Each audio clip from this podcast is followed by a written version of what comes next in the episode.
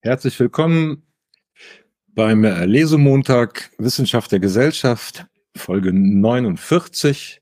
Wir machen weiter auf Seite 639, der letzte Absatz. In der Innendarstellung der Systeme wirft die Input-Output-Konstellation je nach Funktionsbereich und Systemgeschichte sehr verschiedene Probleme auf.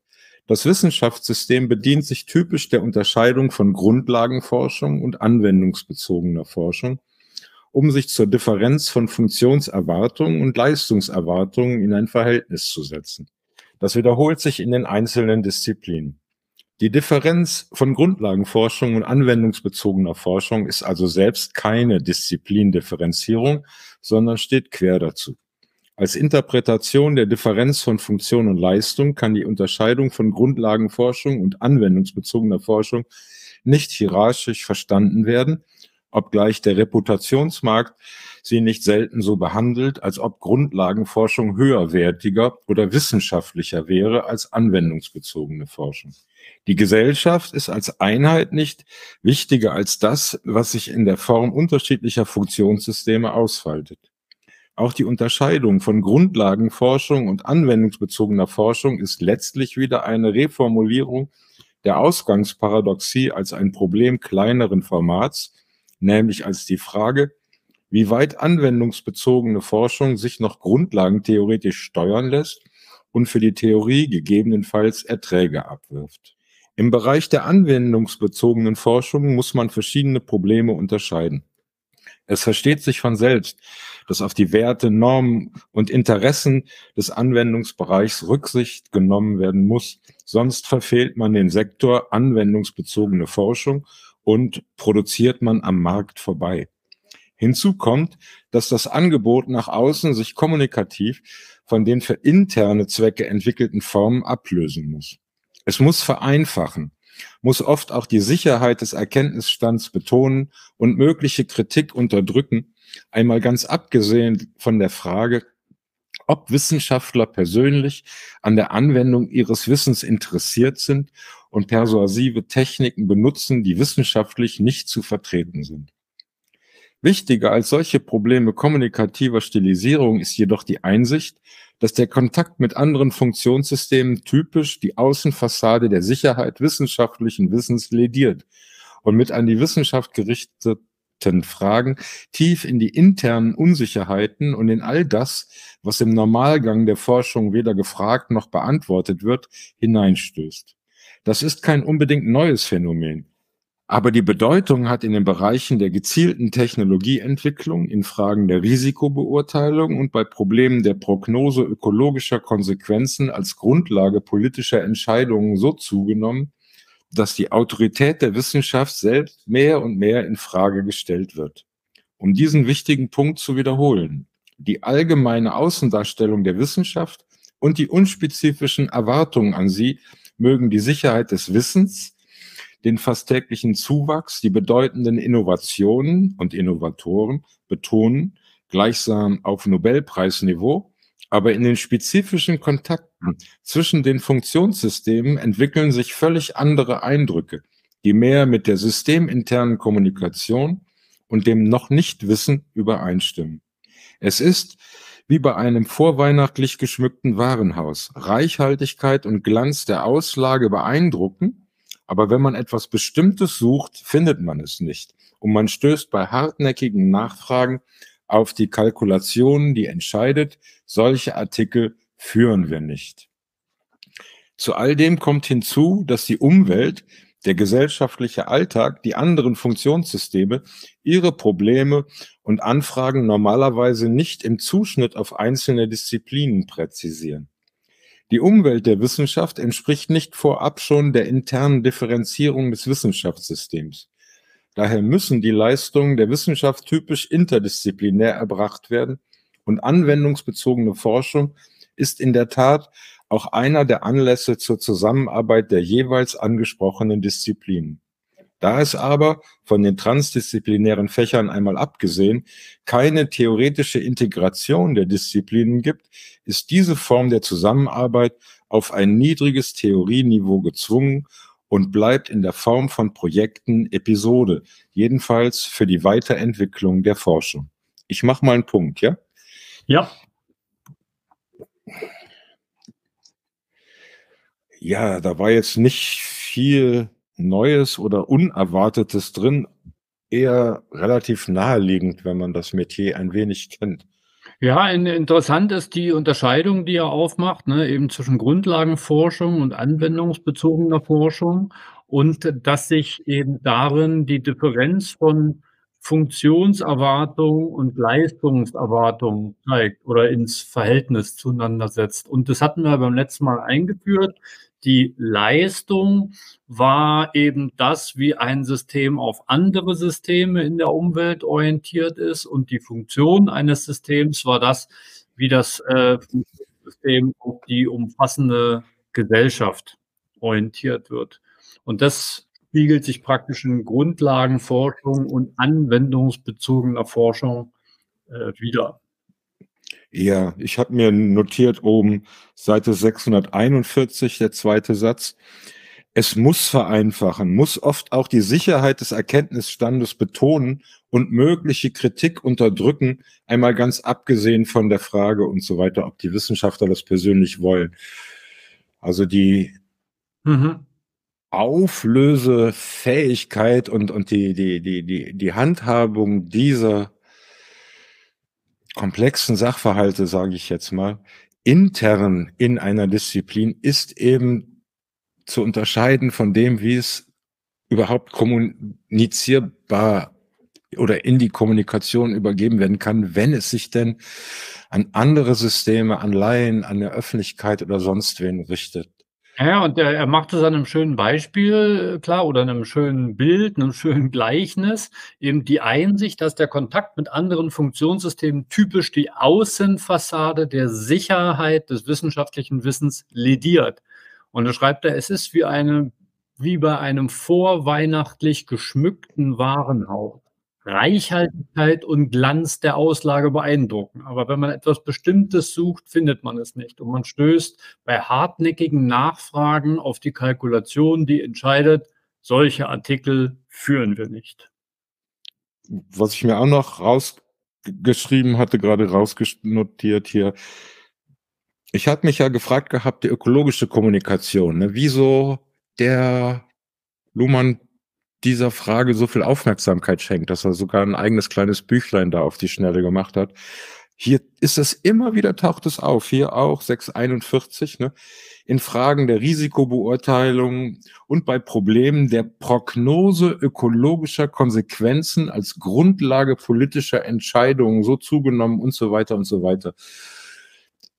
Er beschäftigt sich da tatsächlich sehr mhm. viel mit, wie die ähnlich wie bei der Wissenschaft, die ja keinen Zweck, keine Aufgabe erfüllt, nicht eine Hausaufgabe bekommen hat und dann Raumzeitkrümmung irgendwie liefert zurück an die Gesellschaft.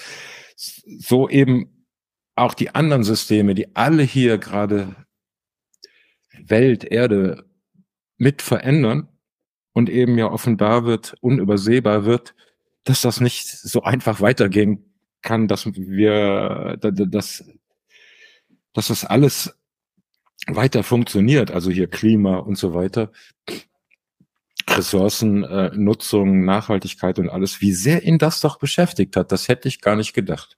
Ja, ähm, das war ja auch schon ein ganz frühes Thema von ihm Ende der 70er, Anfang der 80er Jahre, dass er über diese erste Umweltkatastrophe eben schon nachgedacht hat, auch mit dem Entstehung der neuen politischen Bewegung der, der Grünen, also dieses äh, Beobachter aus dem Kränennest, da ist ja der ganze Film über, ähm, über diese ökologische Fragestellung. Interessanterweise schreibt er dann noch, da, äh, daher müssen die Leistungen der Wissenschaft typisch interdisziplinär erbracht werden. Und anwendungsbezogene Forschung ist in, in der Tat auch einer der Anlässe zur Zusammenarbeit der jeweils angesprochenen Disziplinen. Das sieht man eigentlich ganz gut, dass eigentlich bei allen wirklich wichtigen oder, oder gesellschaftsrelevanten Fragen eine Disziplin allein gar nicht Auskunft geben kann.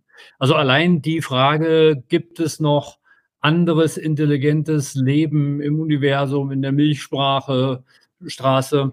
Ähm, das hat an der ETH Zürich zu einem neuen Institut geführt, was typischerweise interdisziplinär ist. Da sind Biologen drin, da sind Chemiker drin, da sind Astrophysiker drin, da sind äh, Kognitionsforscher drin. Und das Interessante ist, dass solche, äh, wie er auch selber schreibt, solche Projekte immer episodenhaft bleiben. Also die haben immer irgendein Ziel, irgendwas muss man erreichen und danach gehen solche Institute dann, dann wieder auseinander. Aber das, das Entscheidende ist eben, dass, dass die wirklich wichtigen Fragen typischerweise interdisziplinär sind.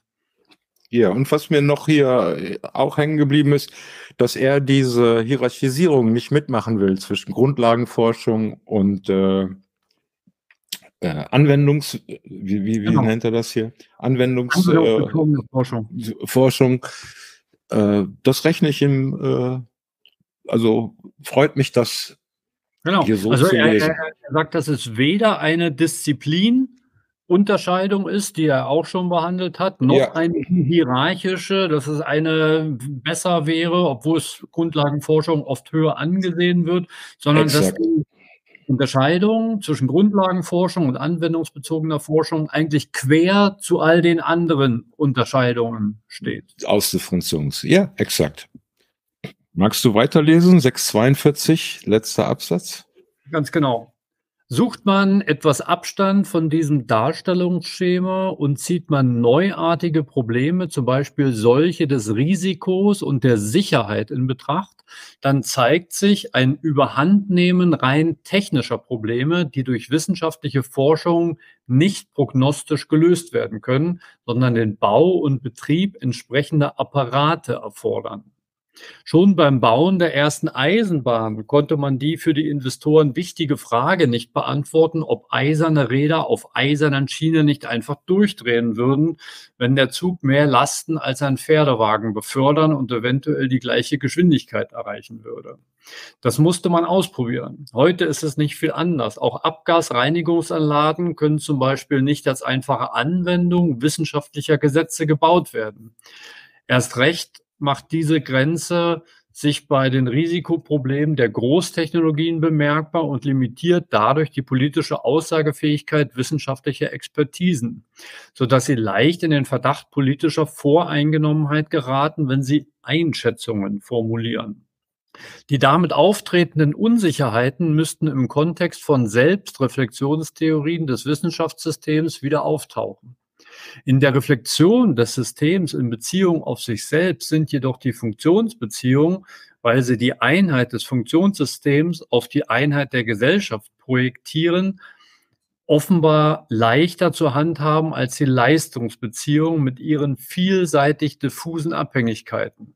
Jedenfalls hatten die Reflexionstheorie klassischen Stils, siehe Kapitel 7, es zunächst damit zu tun gehabt, in der Epoche der Durchsetzung funktionaler Differenzierung die neu entstehenden Funktionsautonomien zu interpretieren und der Funktion einen gesellschaftlichen Richtungssinn zu geben, zum Beispiel als Fortschritt, gesellschaftlicher Nutzen, Wohlstand. Dabei konnte die Differenz von Grundlagen theoretischer und anwendungsbezogener Forschung vornehm dialektisch aufgefasst werden als ein Zusammenhang des Verschiedenen und heimlich gab man dabei der Grundlagenforschung in Sachen wissenschaftlicher Dignität einen im System eigentlich nicht zu rechtfertigenden Vorrang. Die Sing jedenfalls in Deutschland, die Universität Tokio, hat aufgrund ihrer besonderen Gründungsgeschichte schon seit dem Jahr 1886 eine technische Fakultät, auch mit der größten Bildungsnähe der Grundlagenforschung zusammen. Entsprechend favorisierte man eine Trennung der institutionellen Einrichtungen. Diese Auffassung erscheint heute als überholt. Das liegt teils an den vielen wissenschaftlich nicht behebbaren Risiken, die über immer neue Forschungsresultate auf die Gesellschaft und ihre Umwelt zukommen. Teils liegt es auch daran, dass wissenschaftliches Wissen weiterhin nicht in einer technischen, das heißt ohne Kenntnis der Theoriezusammenhänge, handhabbaren Form zur Verfügung gestellt werden kann. Nicht zuletzt sperrt sich die Komplexität der Leistungszusammenhänge einer Einordnung in die auf Einheit gerichtete Reflexion, obwohl es auf diese Leistungen zunehmend ankommt. Während einerseits die Technikprobleme mehr Aufmerksamkeit finden, wird andererseits auch stärker beachtet, dass das Wissen aufnehmende System ein soziales System ist. Das heißt, unter Bedingungen der Strukturdetermination, der Selbstorganisation, der Autopoiesis operiert. Das führt zu neuartigen Theorien der Intervention bis hin zu Theorieentwicklungen, die es fraglich werden lassen, ob man weiterhin von Anwendung von Forschungsresultaten sprechen sollte.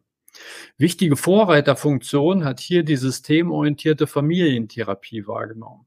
Inzwischen werden auch Organisationen einbezogen.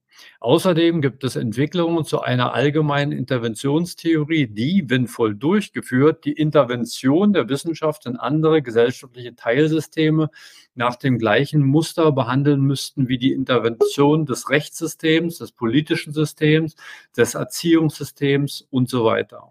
Dabei geht es nicht nur um die Berücksichtigung zusätzlicher Merkmale wie Selbstreferenz, Selbstorganisation, Autonomie der Systeme, in die interveniert wird. Und es geht auch nicht nur um die Einsicht, dass es kein kontextfrei festgestelltes Wissen gibt, das sich von einem System in andere übertragen ließe, sondern dass alles Wissen Strukturierung des Beobachtens, also immer beobachterabhängiges Wissen ist. In diese Erkenntnisrichtung weisen auch Analysen, die zeigen, dass Wissenschafts- und Technologieentwicklungen in ähnlicher, aber verschiedener Weise auf sozial-konstruktivistischen Grundlagen beruhen. Man nennt den Verknüpfungsprozess dann alles offen lassend Negotiation kann aber auch zeigen, dass der Anwendungserfolg von Interaktion abhängt und nicht davon, wer die Initiative ergriffen hat. Also wo das Problem zuerst erkannt wurde, in der Wissenschaft oder im Anwendungsbereich. Für die Zwecke der Wissenschaftstheorie kommt es als eine Art Überraschung hinzu, dass die theoretische Ausstattung des Wissenschaftssystems als ein Mittel gesehen werden muss. Distanz zum Gegenstand zu gewinnen und sich der Verstrickung in dessen Strukturen und Operationen zu entziehen. Die Wissenschaft darf ihrem Gegenstand nicht auf den Leim gehen. Sie darf sich durch ihn nicht missbrauchen lassen. Sie muss hinreichende Fremdheit dazwischenlegen und das eigensinnige Unterscheidungsvermögen ihrer Theorie gibt ihr diese Möglichkeit. Praxisnahe Theorie darf dann nicht verstanden werden als eine Art Modellierung oder Simulation des besseren Selbst des Gegenstandes, geschweige denn als Instrument der Fertigung anwendbaren Wissens. Sie ist und bleibt ein differenzerzeugendes Programm, was aber reichhaltig genug sein muss, um in Beratungssituationen mehr als zufällige Inspiration zu erzeugen. Theoriegeleitete Annahmen ermöglichen es den Beratern, die Beobachterrolle beizubehalten und auch in Krisensituationen nicht in die Rolle eines Mitakteurs zu verschwinden. Vielleicht mal bis hier. Danke. Ja, das bleibt ein wenig nebulös, sage ich mal, wenn er jetzt als Anwendungsbeispiel hier, was hat er gewählt? Familientherapien, also systemische, Thera systemorientierte Familientherapien und ähnlich angelegtes auch äh, für Organisationen. Wenn er das hier so ausführt, wer das nicht kennt oder wenn man das nicht kennt, bleibt das sehr. Ja, am Anfang weist er nochmal hin auf, auf, auf die Schwierigkeiten von der, der Reflexion auf diese leistungsbezogenen Aspekte zu reagieren. Er schreibt, in der Reflexion des Systems in Beziehung auf sich selbst sind jedoch die Funktionsbeziehungen, weil sie die Einheit des Funktionssystems auf die Einheit der Gesellschaft projektieren, offenbar leichter zu handhaben als die Leistungsbeziehungen mit ihren vielseitig diffusen Abhängigkeiten. Ja. Und dann noch da vorne auf 644, der zweite Absatz, ähm, dass das Wissen aufnehmende System ein soziales System ist. Das heißt, unter den Bedingungen und so weiter. Und das geht ja dann so weit, dass er sagt, äh, dass es fraglich werden lassen, ob man weiterhin von Anwendung von Forschungsresultaten sprechen sollte. Weil eben ja jedes System das daraus macht, dass es selber was damit anfangen kann und es ja, eben nicht so genau, übernimmt. Dass man gar nicht weiß, wo das Problem, was die anwendungsbezogene Forschung lösen soll, eigentlich in der Wissenschaft zuerst aufgetaucht ist oder in dem empfangenden System. Das heißt, viele Fragen kommen ja in die Wissenschaft aus der Anwendung. Das heißt, viele Fragen würde sich vielleicht das Wissenschaftssystem selbst gar nicht stellen, wenn es nicht eben Anwendung wäre. Und das war so der Punkt, auf den er hinaus wollte, dass dann oft der Ursprung dieser Probleme, die später durch anwendungsbezogene Forschung gelöst werden, in den empfangenen Funktionssystemen oder der Gesellschaft liegt. Aber ist es nicht so in der Social Media Plattformökonomie, dass gerade die Unternehmen Multimilliarden Gewinne verzeichnen und Mitglieder äh, in Weltmaßstab besitzen, die gerade auf diese, diese Leistungszusammenhänge abstellen und nicht auf die Funktionsbeziehungen? Dass gerade Airbnb, Uber Eats und solche Sachen äh, auf vorhandene Infrastruktur einfach zurückgreifen und sich dann da parasitär draufsetzen. Und dass das offensichtlich äh, für die extremen Zugewinne sorgt im, im Finanzmarkt und so. Naja, also, ich glaube glaub noch nicht mal, dass diese Unternehmen überhaupt von den Problemen wissen, was wir hier lesen. Also das hat mit dieser Theorie, glaube ich, einfach schlichtweg nichts zu tun. Man könnte jetzt mit der Theorie versuchen, das zu modellieren, was da passiert, aber ja. das ist sicherlich nicht Voraussetzung für das, was da passiert, sondern das passiert aus, aus ganz anderen Gründen, als wir hier gelesen haben, würde ich denken. Naja, aber, aber ich meine, das ist noch so eine Kaltkriegsökonomie, die er da so vor Augen hat. Ne? Also die eine das Funktionssystem der Gesellschaft projektieren. Und was alles im Kommunismus nicht äh, funktioniert hat, hat ja deshalb nicht funktioniert, weil die funktionale Differenzierung immer wieder vom Politbüro ausgebremst wurde. Jetzt nach dieser herkömmlichen, systemtheoretischen, kybernetischen Sichtweise.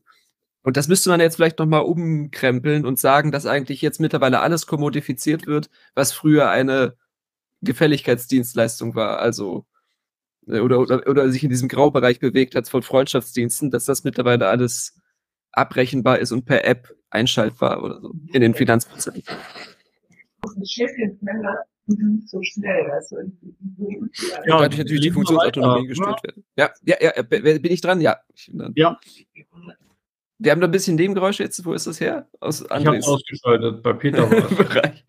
Ähm, 49 unten was. Weiter haben die, ist das richtig? Ja in unseren Su Untersuchungen sichtbar gewordenen Veränderungen in der Erkenntnistheorie Konsequenzen für das Konzept der Wissensanwendung. Die per Autologie zu einer Selbstreflexion gebrachte Wissenschaft weiß jetzt oder kann es wissen, dass auch sie selbst nur ein beobachtendes System ist, dass das, was es beobachtet, im Prozess des Beobachtens und abhängig von dessen Formen und Unterscheidungen konstruiert. Damit verabschiedet sie die Prämisse einer beobachtungsunabhängigen Realität, von der die klassische Wissenschaftsanwendungslogik ausgegangen war. Ja, dann nimmt er wieder einen Strom an.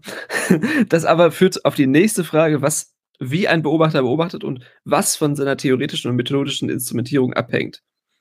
Zumeist wird heute die Wissenschaftsanwendung mit deshalb mit Theorien der Interaktion oder des, da war ja schon Negotiation formuliert.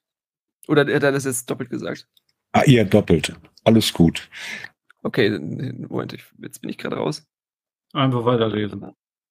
Aber damit täuscht sich die Theorie nur einmal mehr, indem sie Einheitsbegriffe setzt, wo unübersehbare, unüberbrückbare Differenzen die Situation beherrschen. Die Konsequenz ist vielmehr, dass die Systeme, die an Wissenschaftsanwendung interessiert sind, ihrerseits die Position als Beobachters zweiter Ordnung einnehmen müssen, das heißt lernen müssen zu beobachten, was die Wissenschaft und dann die einzelnen Disziplinen, Fächer, Forschungsrichtungen und Problemstellungen an Realitätskonstruktionen ermöglichen und was nicht. Ja, Fragebögen zum Beispiel, das hatten wir ja ganz am Anfang mit Hypothese. Die Konsequenzen dieser Überlegungen zu Technik und zu Therapie müsste eigentlich sein, die Trias von Funktionsautonomie, Leistungsbeziehungen und Reflexion in der Reflexion neu zu interpretieren. Dazu sind einstweilen nicht einmal Ansätze zu erkennen, wenn man einmal davon absieht, dass die soeben angeführten Dachwalte, Unsicherheit, Politisierung der Experten, Grenzen der Technisierbarkeit von Anwendungen, Distanz des Therapeuten, Leistungskomplexität und so weiter natürlich bekannt sind und diskutiert werden. Aber man kann nicht von ihnen ablassen. Die empirischen Untersuchungen in diesem Themenbereich zeigen eine deutliche Unabhängigkeit der politischen Entscheidungsinstanzen von den Ergebnissen der durch sie veranlassten Untersuchungen. Sie sind zum Beispiel mehr an Daten interessiert als an Entscheidungsvorschlägen. Offenbar ist die Schwelle vom Daten- und Statistikenkennen zum Entscheiden das, was Wissenschaft und Politik trennt. Aber schon im Verhältnis von Eheberatung, Familientherapie etc. wird man ganz andere Verhältnisse zu vermuten haben. Die Wissenschaft selbst kann solche Sachverhalte untersuchen und zur Kenntnis nehmen, aber das heißt noch nicht, ihnen eine wissenschaftstheoretische Formulierung zu geben. Man könnte meinen, dass hier nur eine Umorientierung der Reflexionstheorie in Richtung auf die Leistungsbeziehungen in der Gesellschaft helfen könnte, also in Richtung auf das, was klassisch, aber vielleicht voreingenommen anwendungsbezogene Forschung heißt. Das könnte die Frage einschließen, ob die Wissenschaft nach wie vor ihre Anwendung in anderen Funktionssystemen als Erfolg begrüßen, die also gerade zu suchen und fördern sollte, oder ob nicht stärker darauf geachtet oder ob nicht stärker beachtet werden müsste, welche Risiken die Gesellschaft damit läuft, trägt. Dies gilt nicht zuletzt für die zahllosen Bereiche, in denen die Wissenschaft den Anwendungsbedarf erst schafft, den sie befriedigt. Auch das ist schon kein neuer Gedanke mehr, auch, aber die äh, vorherrschende Platzierung im Kontext einer Wissenschaftsethik ist weder sehr hilfreich noch eine reflexionstheoretisch befriedigende Lösung. Das, was man zurzeit als Soziologie beobachten kann, erlaubt keine deutlicheren Aussagen, von Prognosen gar zu schweigen. Immerhin lässt sich zeigen, dass dies Problem nicht das Wissenschaftssystem allein betrifft. Für jedes Funktionssystem entfaltet sich die Paradoxie der Unitas Multiplex des Gesellschaftssystems in die Dreiheit von Funktion, Leistung und Reflexion. Die Antworten darauf werden nur dann plausibel sein können, wenn sie der historischen Lage des Gesellschaftssystems entsprechen. Und dies ist heute die Situation, in der man die Folgeprobleme der funktionalen Differenzierung nicht länger ignorieren und auf einige Aspekte, Stichwort Kapitalismuskritik, beschränken kann. Diese, dieser gesamtgesellschaftliche Kontext schließt indes nicht aus, dass die Perspektiven der einzelnen Funktionssysteme verschieden sind und dass ihre Reflexionstheorien nur als Selbstbeschreibungen des Systems im Unterschied zu anderen formuliert werden könnten. Ja, ich mache hier einen Cut. Ich habe mir da noch die Fußnote 53 auf Seite 646 angestrichen, da wo sie weitergeht auf 674 dass die soziologische Forschung sich primär für die Anwendung eigener Forschungsergebnisse interessiert, ist verständlich, wird aber gleichwohl der Aufgabenbreite des Fachs nicht gerecht. Als Beispiel für eine bessere Orientierung siehe Dingsbums. Äh, verglichen mit dem berühmten Methodenstreit um die Jahrhundertwende und selbst noch mit dem Positivismusstreit der 60er Jahre fällt im Übrigen der fast vollständige Verzicht auf wissenschaftstheoretische Reflexion auf so als ob die Probleme im Leistungsbereich dafür inzwischen zu groß, zu diffus, zu unhandlich geworden seien. Für eine Ausnahme und so weiter ein Beispiel aus den angewandten Literaturwissenschaften dann.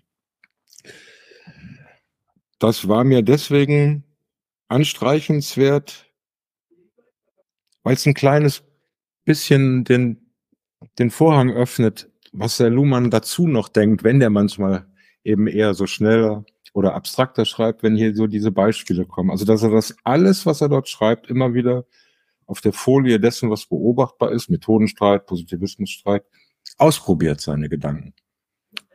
Ja, und dass ja. es eben äh, durch das Methodendesign verengt wird, der klassischen Sozialforschung. Also, also was, ja. Nee. Nein, ich wollte nur Ja sagen, einmal zu dem, was Konstantin sagt. Ja, aber was, was folgt denn daraus? Was, was, ähm, was, was ja, ich sehe die, die ich, ich sag ja deswegen, weil ich, ich, also ich lese das so, was hier formuliert ist, dass das unumgänglich ist in der Art und Weise, wie sich die Wissenschaften, die Disziplinen ausdifferenzieren, wie das miteinander ins Verhältnis gerät, das Wissen aus der Wissenschaft, die äh, ähm, Gesellschaft, die über die Funktion ja adressiert ist und die, die, die Leistungen, die anderen Funktionssysteme, dass es,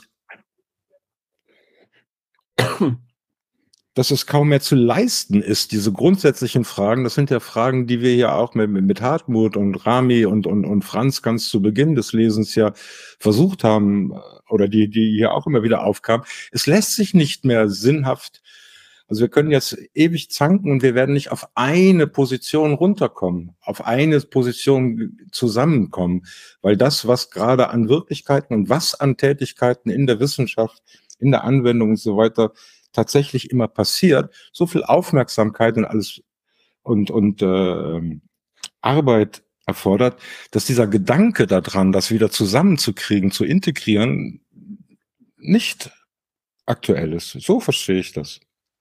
Ja gut, das er ist auch ein Beispiel von seinen Geistes- und Sozialwissenschaften fest. Und da ist es bestimmt so. Also den Eindruck kann man da schon haben.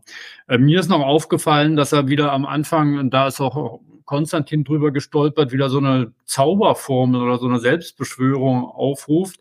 Er schreibt, die per Autologie zu einer Selbstreflexion gebrachte Wissenschaft weiß jetzt oder kann es wissen, dass auch sie nur ein beobachtendes System ist und das, was es beobachtet, im Prozess des Beobachtens und abhängig von dessen Formen konstruiert. Damit verabschiedet sie die Prämisse einer beobachtungsunabhängigen Realität, von der die klassische Wissenschaftsanwendungslogik ausgegangen war. Das, das schreibt er so als so eine Selbst, hm.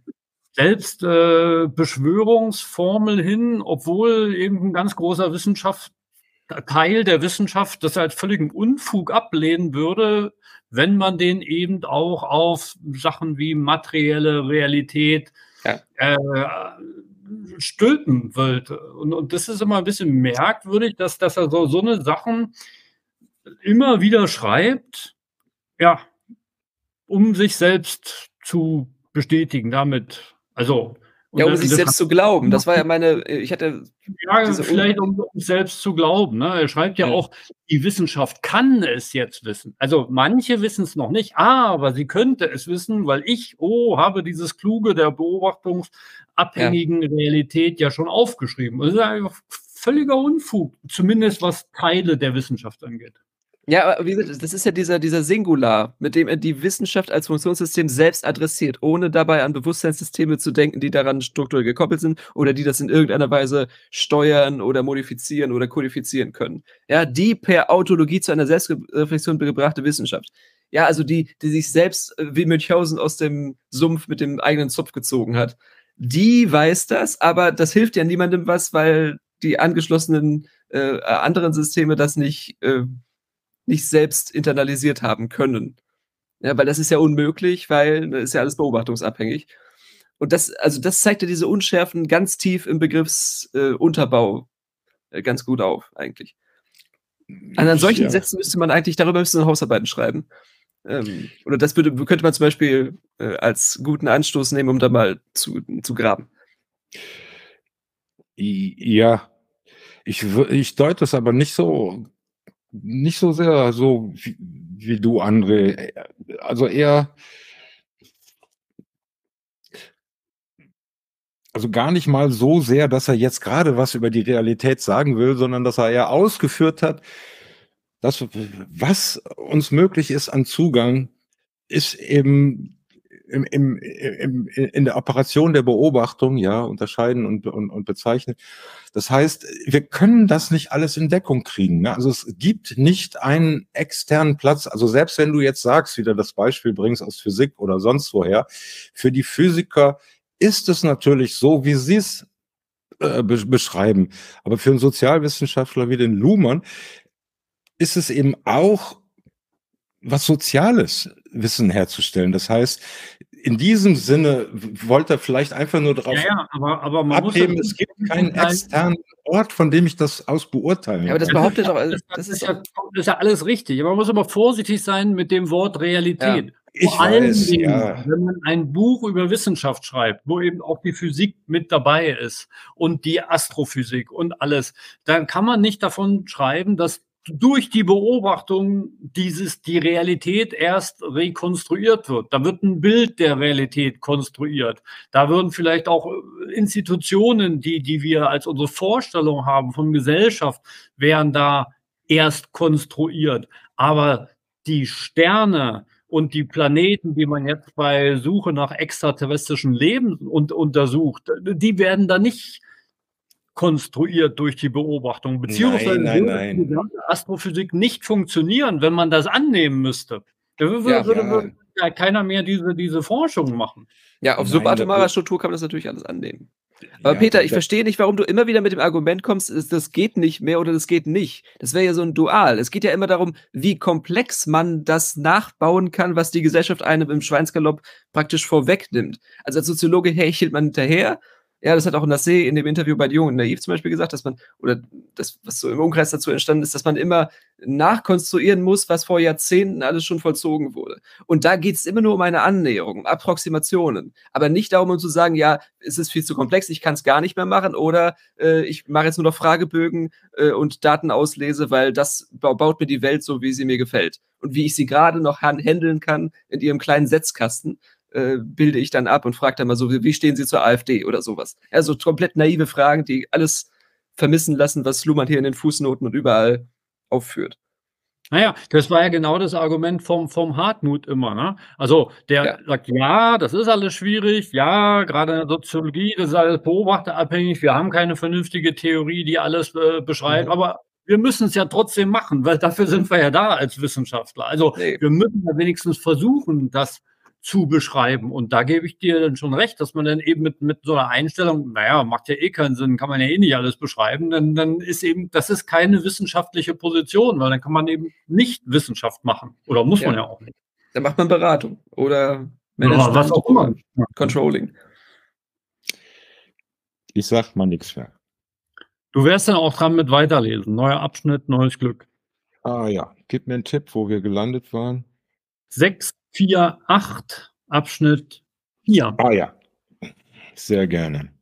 Wenn die Wissenschaft sich selbst und andere soziale Systeme einschließlich des alles einschließenden Gesellschaftssystems als autopoetische Systeme beschreibt, hat das gewichtige Konsequenzen für die im vorigen Abschnitt erörterte Thematik, vor allem für anwendungsbezogene Forschung. Das derzeit beste Modell dafür scheint das Modell der Therapie zu sein, wenngleich damit natürlich nicht alles gemeint sein kann, was unter diesem Begriff praktiziert wird. Im ersten Moment wird dieser Vorschlag von einem generalisierten Begriff der Therapie auszugehen wenig überzeugen. Bei Wissenschaft denkt man an das Erkennen von Regularitäten, bei Therapie dagegen an das Beseitigen von Störungen. Es handelt sich hierbei aber nur um zwei Seiten, vielleicht nicht derselben Sache, aber derselben Erkenntnis. Irritation oder in stärkerer Form Störung ist eine interne Konstruktion autopoetischer Systeme, mit der diese auf die ihnen nicht zugängliche Umwelt reagieren. Es handelt sich um Formen, die sich an intern gewohnten Regularitäten abbilden. Das Angebot neuen Wissens kann nur Irritation auslösen in Bezug auf die bereits regulierten Irritationen. Ein autopoetisches System ist diesem Umgang mit Störungen gewohnt. Ein therapeutisches Verhältnis entsteht nur, wenn diese Gewohnheit durch eine Gegenirritation und durch andere Routinisierungen geändert werden soll. Genau das ist aber der Sinn des Aneignens neuen, als neu ausgezeichneten Wissens. Jedenfalls ist das klassische Modell des logisch gesicherten Wissenstransfers überholt. An dessen Stelle treten Theorien, die die sozialen Bedingungen der Ausbreitung und die damit verbundene Veränderung von Informationen stärker beachten. Ähnlich wie bei den Optimierungsrechnungen der Ökonomen spricht nichts dagegen, die Vorstellung eines Wissenstransfers in stark limitierten Kontexten weiterhin zu benutzen. Als Beschreibung der Beziehung der Wissenschaft zu ihren Leistungsempfängern und erst recht als Beschreibung des Gesellschaftsverhältnisses der Wissenschaft reicht es nicht aus. Man sieht seit langem die Komplexitätsprobleme und die Blackbox-Form des Bereichs, der Wissen verlangt und aufnehmen soll. Seit einiger Zeit kommt die Beobachtung von Autoritätsverlusten der Wissenschaft hinzu, die sich genau dann einstellen, wenn die Wissenschaft zu Themen sprechen soll, die andere interessieren. Die Theorie autopoetischer Systeme geht über diese Beobachtungen und Beschreibungen hinaus. Sie präsentiert die Situation als letztlich paradox. Als autopoetisches System kann die Wissenschaft nur ihre eigene Autopoiesis betreiben. Jede Außendarstellung ist entweder Täuschung, zum Beispiel im Hinblick auf den Grad an Sicherheit des Wissens, oder sie muss den Blick ins Innere der Werkstatt freigeben und damit verwirren. Sie muss dann auch zu erkennen geben, dass Wissen nur zur Ermöglichung weiteren Wissens produziert wird und dass jedes Ende zugleich Anfang ist. Das ist eine strikt logische Konsequenz der operativen Geschlossenheit des Systems. Die Theorie autopoetischer Systeme motiviert aber nicht nur die Selbstreflexion, sie präjudiziert auch und vor allem die Beschreibung von Systemen in der Umwelt des Systems. Wenn, nur wenn es sich um autopoetische Systeme handelt, sind auch diese Systeme existenziell auf die Fortsetzung ihrer Autopoiesis angewiesen und die Frage, ob sie dazu wissen und ob sie wissenschaftliches Wissen brauchen oder nicht, tritt in den zweiten Rang zurück. Die alte Einsicht, dass Wissensanwendungsvorschläge auf die lokalen Institutionen, Normen, Interessen und Empfindlichkeiten Rücksicht nehmen müssen, wird dadurch bestätigt und radikalisiert.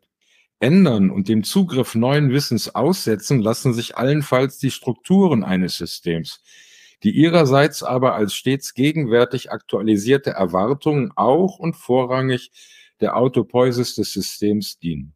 In den mittlerweile klassischen Formen der Therapie psychischer bzw. sozialer Systeme, vorwiegend Familien, heute zunehmend auch Unternehmen, waren die strukturellen Beschränkungen auf Seiten des zu therapierenden Systems in Rechnung gestellt worden, nicht aber, oder jedenfalls nicht mit der gleichen Objektivität und Zugänglichkeit für die jeweils andere Seite die strukturellen Beschränkungen des therapierenden Systems.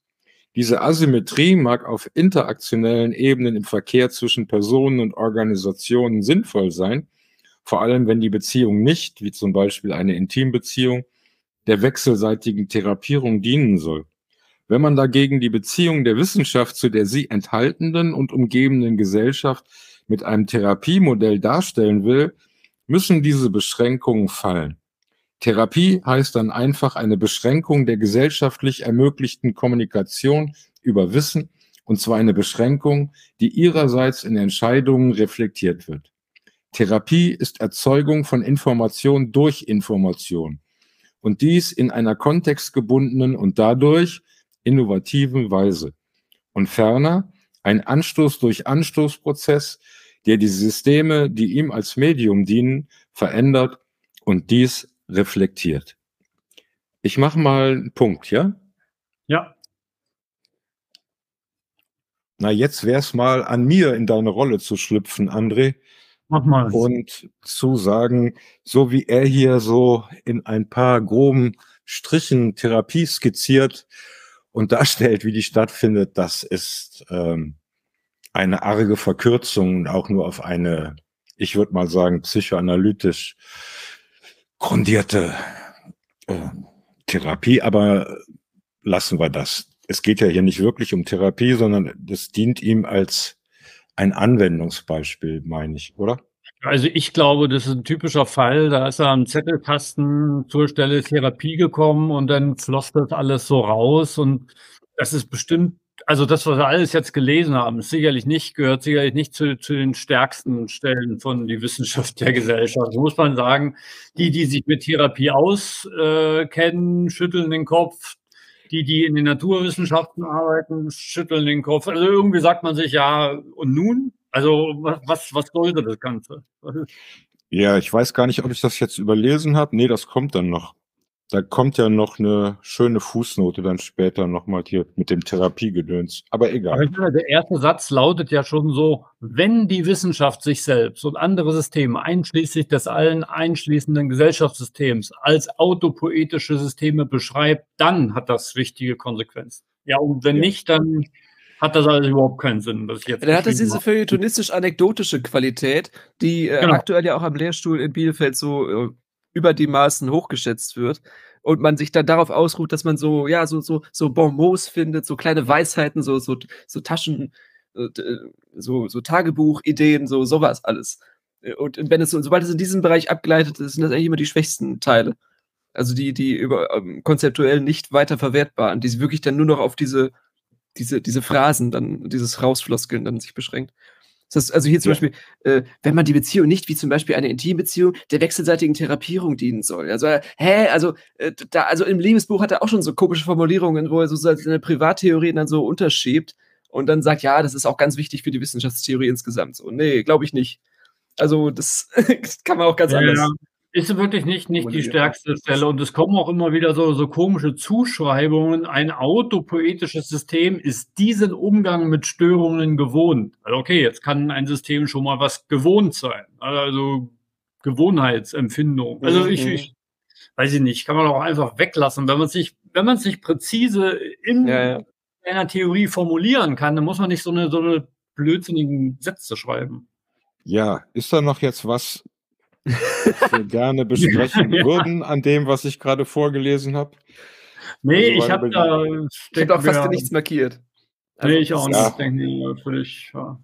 Äh, Man müsste mal so eine Heatmap erstellen, wann er am, am, stärksten von seinem Hauptpfad divergiert ist und dann äh, müsste man das an der Zettelkastenlogik so nachvollziehen. Das wäre zum Beispiel, das wäre ein DFG-Projekt, was ich gerne sehen würde, was man mit 30 Millionen in 15 Jahren machen könnte, so dass man praktisch die Text- und die Zettelkastenwelt so zusammenfügt. Aber das, wie gesagt, das, das erfordert Muße ja. und, und Lust und äh, naja. Ich hätte dann auch noch gern immer die Uhrzeit dabei, wann er was äh, gemacht. Ja, ja, da, man, man, datiert ja die ganzen Zettelkasten-Einträge immer nach, der, nach dem Alter der Handschrift, weil die sich über die Zeit geändert hat in den 50, 60, 70 Jahren. Mhm. Und an der Papier, Papierqualität, das ist ja alles undatiert. Also das Datum würde nicht helfen, aber es würde helfen zu sehen, wie, wie das eingeschoben wird jeweils.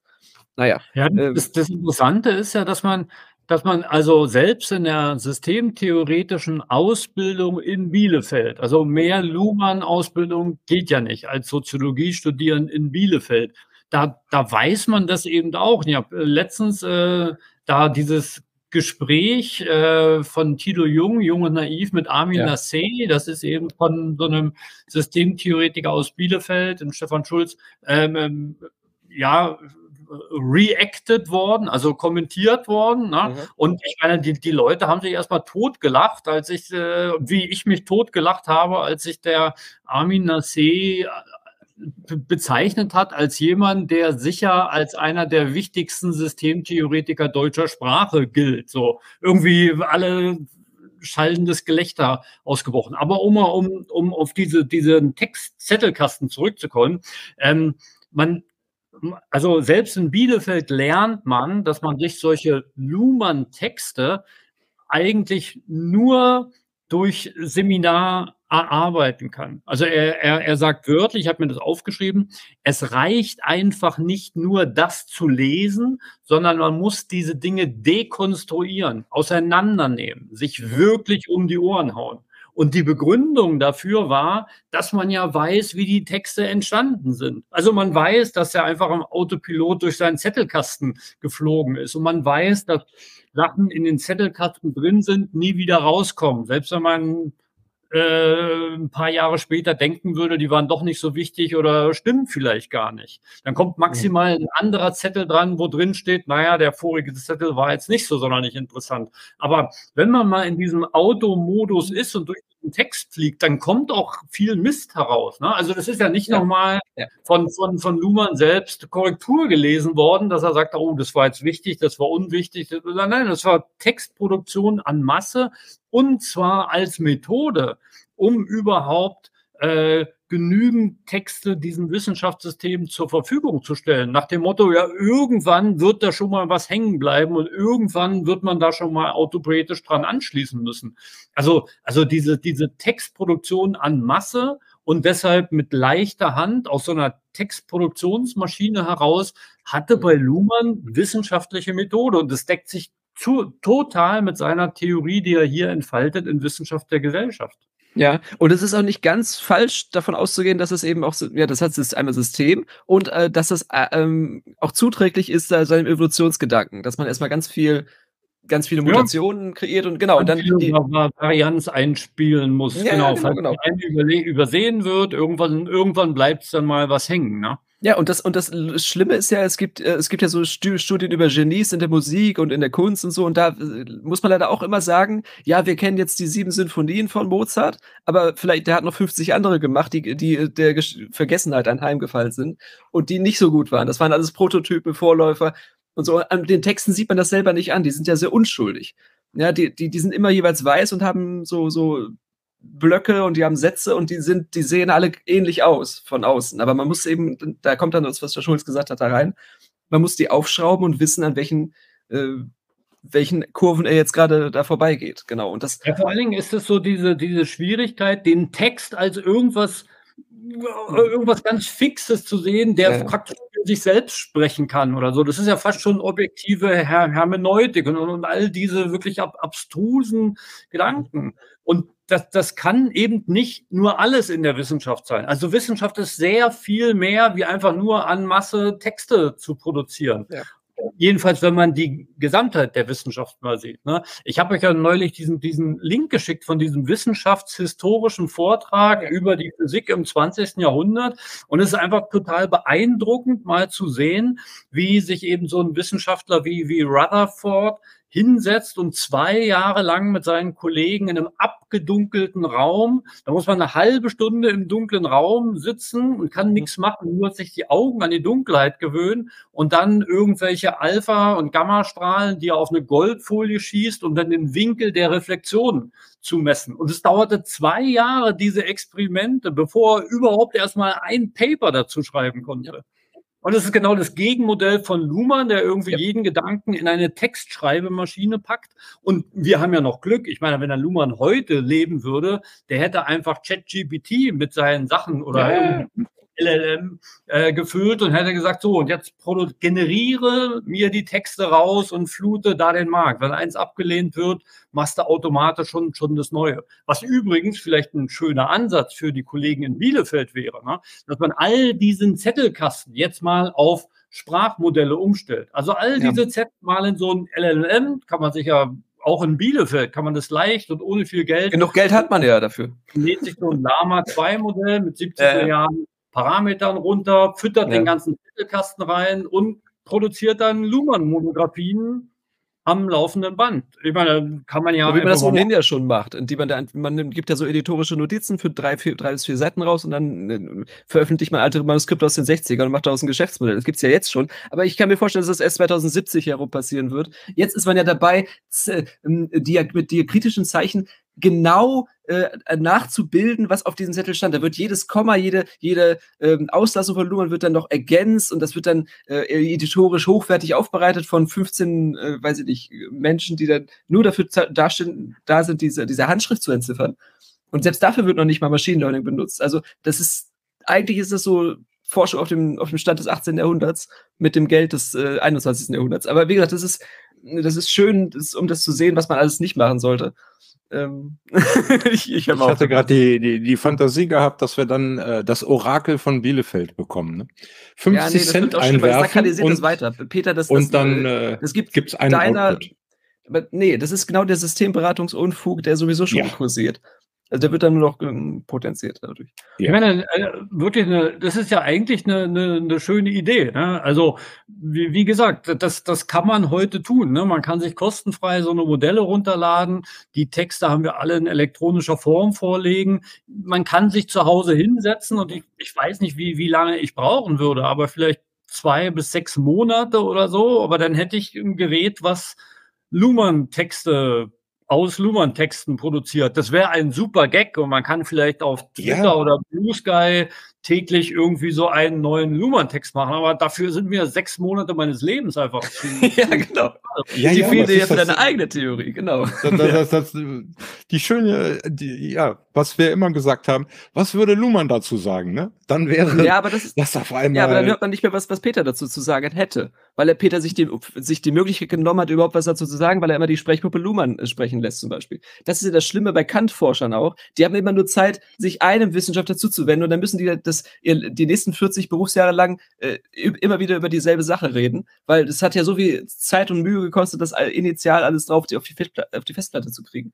Und die sind dann für nichts mehr zu gebrauchen. Die sind, der Theorievergleich würde dann schon äh, einen Systemabsturz herbeiführen. Ja, aber ich, ich sehe das tatsächlich, du siehst es doch, dass ich lächle, eher humoristisch. Der Rami hat ja, ja aber da verlässt, grade, verlässt als das so losging mit den, äh, mit, mit, mit den LLMs hier, mit ChatGPT, eher auf äh, äh, hier auf Mastodon war das ja, die Witze. Der hat ja probiert mit, mit Infos über die Theorien von Hartmut Esser und den, den Luhmann eben, ja, Witze kreieren zu lassen. Und da waren ja wirklich, also da waren viele Schlappe dabei, wo, wo ich gar nicht, aber da waren auch ein paar richtig gute dabei, ne? Also ja, wo nee, es einfach das, das, äh, funktioniert. Ja, ja, so wer, mehr würde ich davon nicht erwarten. Als ja. GPT rauskam, also das war wirklich ganz äh, frisch hot off the press. Das war November oder so, ja. 2022 und ich erinnere mich noch, dass er das in unserem internen Twitter-Chat geteilt ja, das hat. Das war teilweise lustig sich nicht getraut hat, das auf Twitter zu veröffentlichen, weil er dann der Adressat da mitliest. Aber der hätte ja. auch,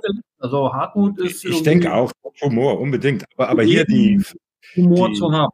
Ja, aber ich will ja nicht hier irgendwelche Aussagen und Sätze oder, oder, oder Glückskeks-Zettelchen von, von Luhmann aus dem Mhm. Zettelkasten haben, sondern mein Begehr ist ja äh, möglichst, dass, dass, dass ich da was begreife, ja. Ja, aber das, das kannst du selber. Das kannst du nicht. Das ist eine, eine wirkliche Gefahr an der Stelle. Also mir Ja. ist es jetzt durch das Lesen von Wissenschaft der Gesellschaft klar geworden, dass also es ist eine der schönsten Theorien der Welt und in der Soziologie immer noch einen festen Platz im Rahmen der Soziologie, überhaupt gar keine Absprache. Aber wenn man den Luhmann zu ernst nimmt und wenn man sich daraus eine Weltanschauung zusammenbastelt, Ja. dann wird echt gefährlich. Also, also dann, dann hat man langsam ein echtes Problem und glaubt, der Mond ist nur da. Ja, aber dann baut man sich selber einen Knast.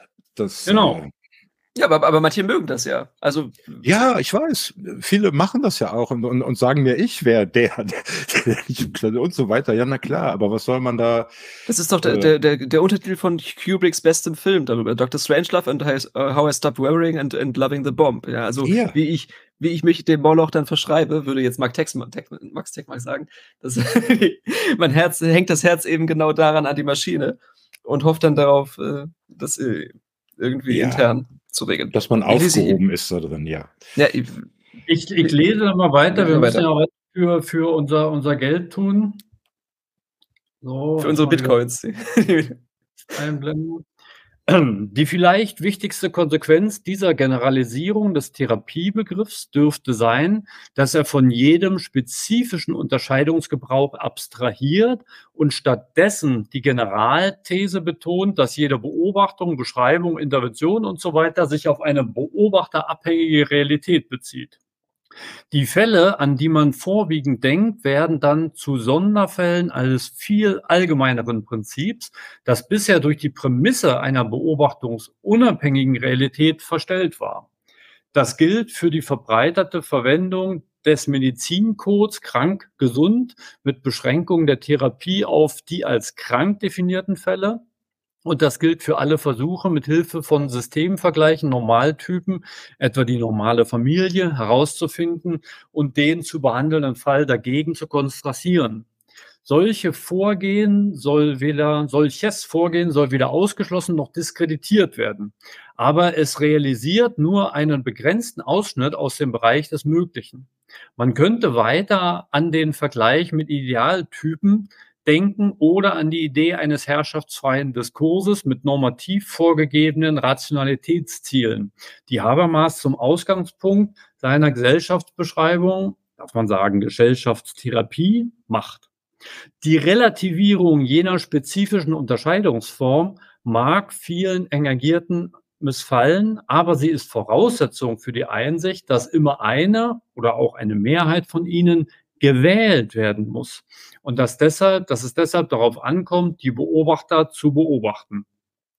Die Beschränkung dieser Generalisierung liegt in Bedingungen autopoetischer Kompatibilität. Es muss sich um wissenschaftsförderliches Wissen handeln, das im Forschungsprozess benutzt wird und hier der laufenden Erodierung und Verbesserung unterliegt. Es geht, sofern es sich um eine dies reflektierende Kommunikation handeln soll, nicht einfach um distinguierte Lagen oder Lügen, aber wer entscheidet dies, unterscheidet dies? Jede Rhetoric Application entfällt. Das Wissenschaftssystem exponiert sich in seinem Wissen und in den damit gegebenen Unsicherheiten. Dem Empfänger wird nichts zugemutet. Er operiert unter der Drohung vermeidbarer Fehler, nicht unter der Vorgabe von Zielen und oder Mitteln.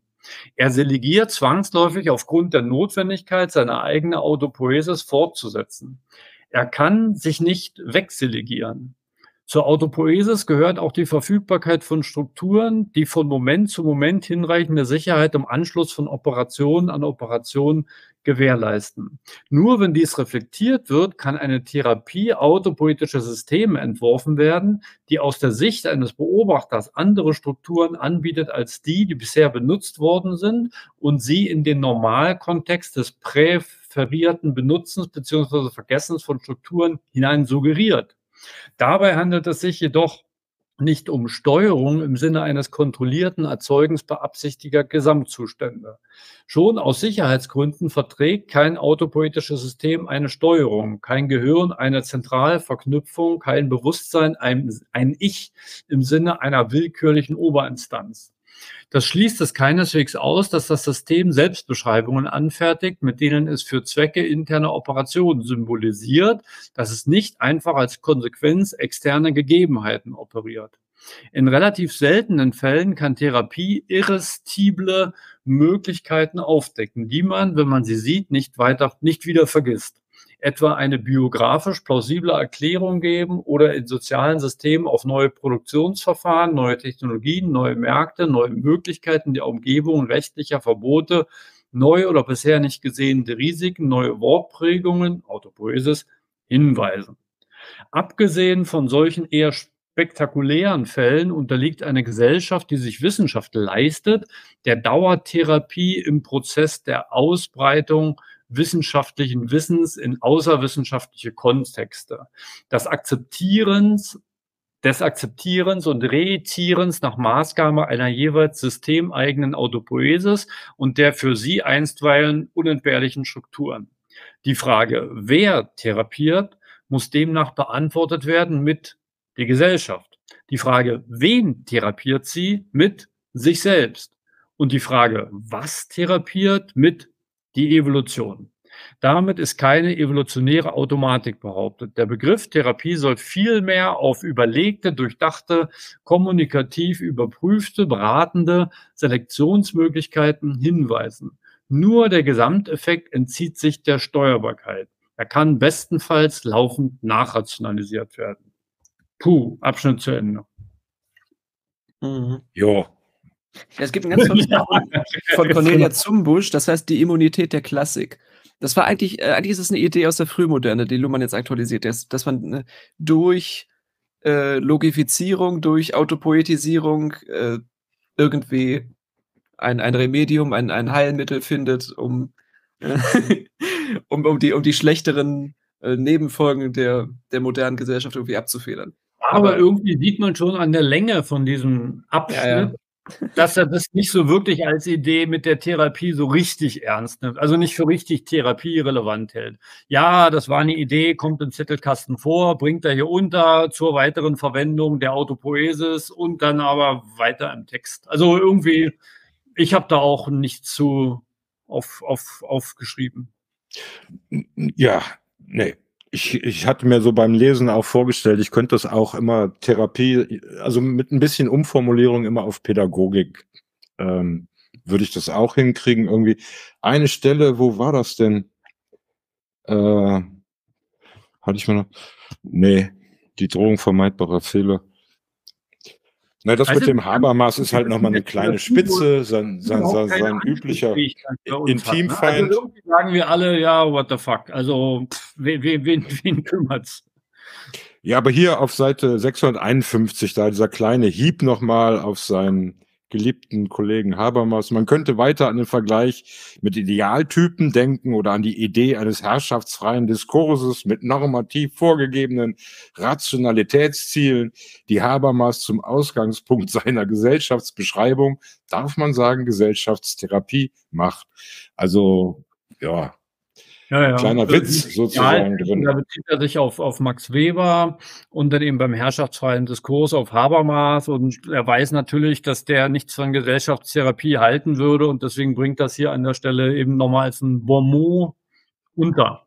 Ja, aber die, die, die, ich hatte jetzt mit dem Rosa hatten wir ja auch drüber ein bisschen, wie sage ich mal, Hartmut Rosa ähm, abgezogen oder despektierlich gesprochen der eben ja in, in meinem Austausch mit dem Kollegen da eben, der diagnostiziert eine kranke Gesellschaft, die er heilen will. Ne?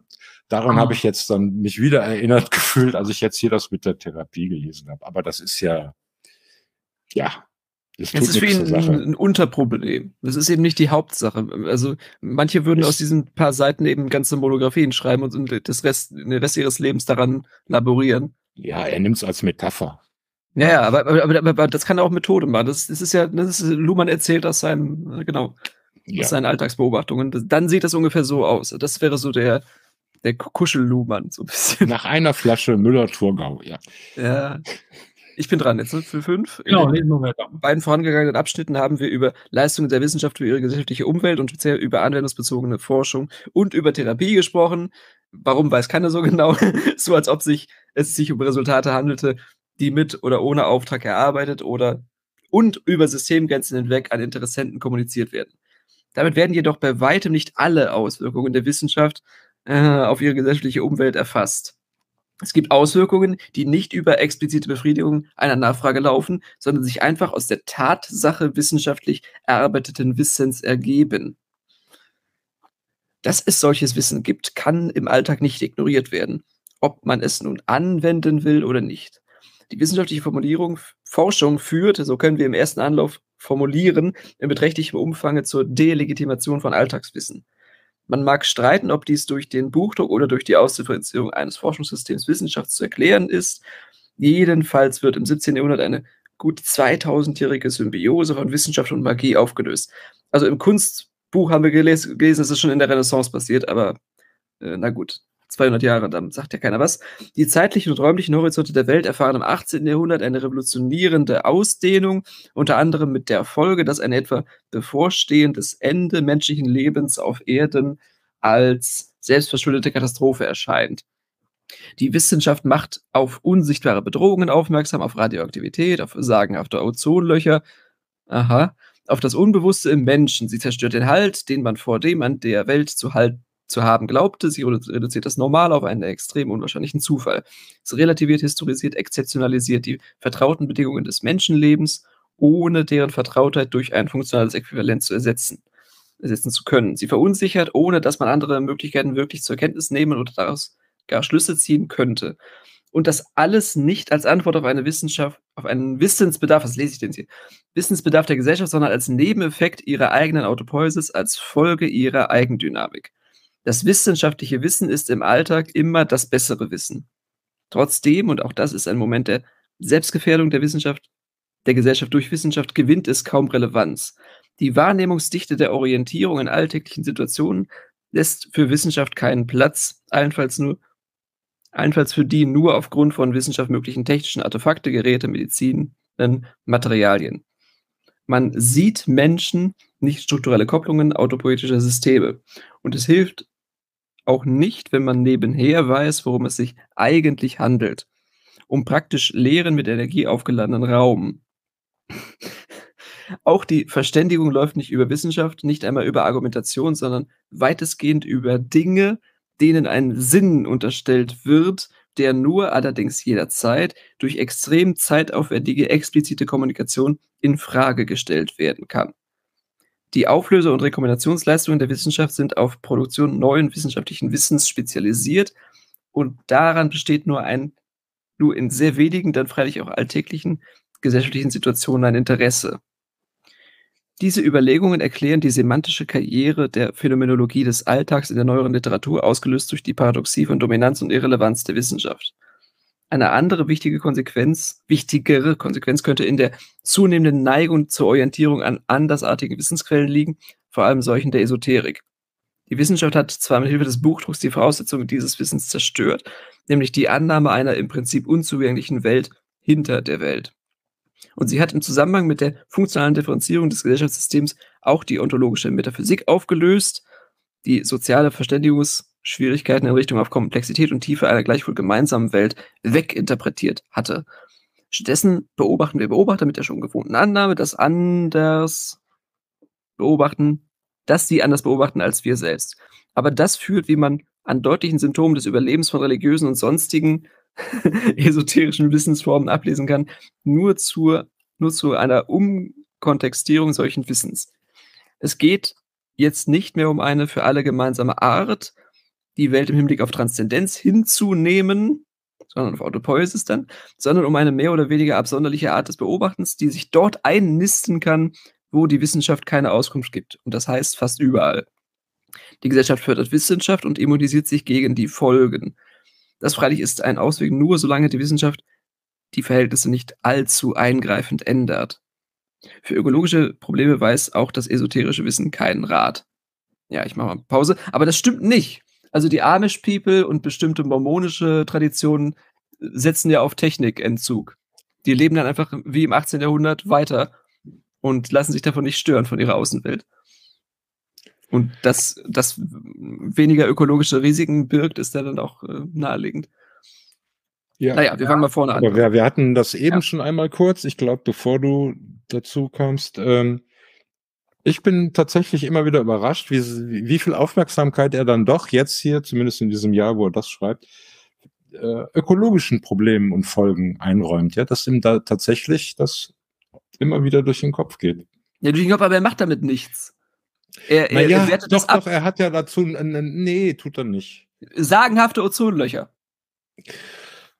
Wie steht man denn zu solchen Formulierungen dann? Wenn man die äh, in, in das Reich der Sagen äh, hin, hinab komplimentiert. Naja, das Ozonloch ist ja, ja, okay, das ist halt auch wieder eine ne Frage, wie, wie ich das, äh, das Loch bezeichne. Nein, ich finde tatsächlich, er gibt dem eine Menge Aufmerksamkeit und ähm, die Das ist- Wissenschaft aber das ist- macht das ist auf unsichtbare Bedrohungen Sonntagsreden. aufmerksam.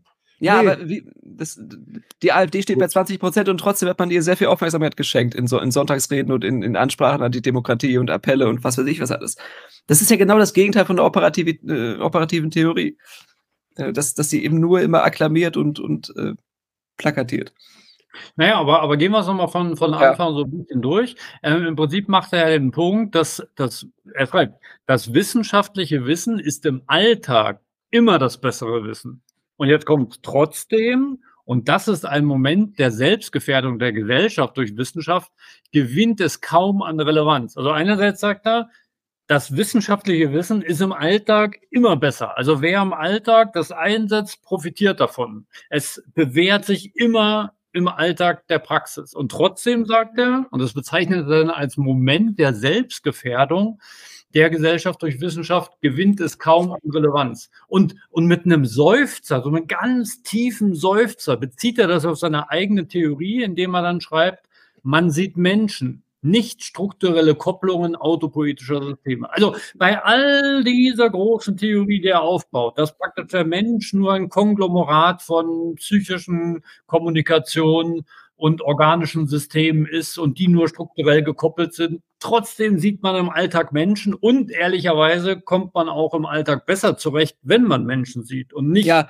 Systeme. aber Also das, André, das ist so ein tiefer Seufzer, dass er schreibt, ich habe Ja. euch das wissenschaftlich doch hingelegt und ausgearbeitet und ihr Deppen seht immer noch Menschen im Alltag. Aber ich würde ein Veto jetzt einlegen, André, gerade an der Stelle, äh, dass eigentlich die Kommunikation über Bildschirmoberflächen und über Social-Media-Plattformen mit anonymisierten Nutzern dieser Realität dann doch näher kommt, als man vielleicht möchte. Also, dass man bei Reddit zum Beispiel irgendwelche Nutzernamen einfach ignoriert und einfach nur auf die Kommunikationsdichte oder auf die, auf die transportierten Mitteilungen achtet und das alles andere hinten hinüber lässt. Also man, man, sucht, man, man surft und man findet seinen, seinen Knotenpunkt und dann steigt man in das Rabbit Hole hinab. Und das passiert ja weitgehend äh, nur über die Text, Textebene selber. Und Ja, damit das beschäftigen schon- Menschen sich acht schon solche Mechanismen der Plausibilisierung. Also man guckt Ja. dann schon nach, welcher User schreibt da was und, und hat der davon Ja, aber manchmal lässt man sich auch treiben. Wie alt ist der oder so? Ja. Also das, das spielt schon immer eine Rolle. Es ist bestimmt nicht so, dass man Kommunikation nur als Kommunikation ernst nimmt, egal von welcher Quelle das kommt, sondern man unterscheidet eben sehr genau, sind es jetzt Bots auf Twitter oder ist es wirklich jemand dahinter, der dann eine Einstellung zu hat? Ja, aber dieses babylonische Sprachgewirr gibt es ja trotzdem. Es sind ja acht Milliarden Menschen da und davon sind fünf Milliarden online oder sechs Milliarden und die schwafeln ja unentwegt und man kann sich eben da hingeben und versuchen da irgendwie das Ei des Kolumbus zu finden oder die Nadel des, im Heuhaufen, irgendeine gute Idee, die verborgen ist in, weiß ich nicht, unter, unter, Unterforen und die man dann irgendwie trotz aller Begleitumstände für, für bewahrenswert oder für wichtig oder für verarbeitbar für seine eigenen Denkmodelle hält, zum Beispiel. Also das ist ja die Erfahrung der Adoleszenz, dass in der Pubertät gerade solche Spielräume geöffnet werden durch Chatforen und sowas. Auf der anderen. Seite André, finde ich halt, hast du schön beschrieben, gehe ich gerne mit, die Stelle da mit dem, man sieht Menschen. Aber die andere Seite ist da genauso drin, also die andere Perspektive. Ich kann eben nicht in meinem Alltag permanent mir bewusst sein, äh, äh, was jetzt gerade mir, mir nicht bewusst ist. Oder ich kann eben nicht, wenn ich jetzt gleich rausgehe, Zigarette rauche und Bierchen trinke am Bütchen, dann sehe ich nicht andere Systeme, sondern tatsächlich in dem Augenblick nicht Wissenschaftler, sondern Mensch. Ja, ja, aber das hat ja Luhmann gemacht, indem er neun Stunden lang eben nicht am Bütchen mit der Zigarette gestanden hat, sondern in diesen Zettelkasten geguckt hat. Er hat praktisch ja, ja. die äh, Umwelt und die äh, und Systemumwelt und die Umweltumwelt hat er äh, symmetrisieren können dadurch. Er hat einen praktischen Direktkontakt auf seine neuronalen Strukturen dadurch herstellen können. Ne, sein, sein, bester Freund. Aber trotzdem, also mir, mir kam es darauf an, dass da, dass er sich ja, ja. Etwas zu widersprechen scheint, indem er schreibt, Einerseits ist das wissenschaftliche Wissen im Alltag immer besser als das Alltagswissen. Und andererseits sagt er, ja, aber trotzdem, gerade meine Theorie nehmen die Leute nun überhaupt nicht ernst und das sollten sie aber. Und das beschreibt er dann als, als Selbstgefährdung der Gesellschaft durch Wissenschaft, wie ich es vorgelesen habe. Also der, der, der Satz davor, die Wahrnehmungsdichte der Orientierung in alltäglichen Situationen lässt für Wissenschaft keinen Platz. Allenfalls, ja, die nur aufgrund genau. von Das ist eigentlich auch wieder eine Gegenthese zu, das wissenschaftliche Wissen ist im Alltag immer das bessere Wissen, ne?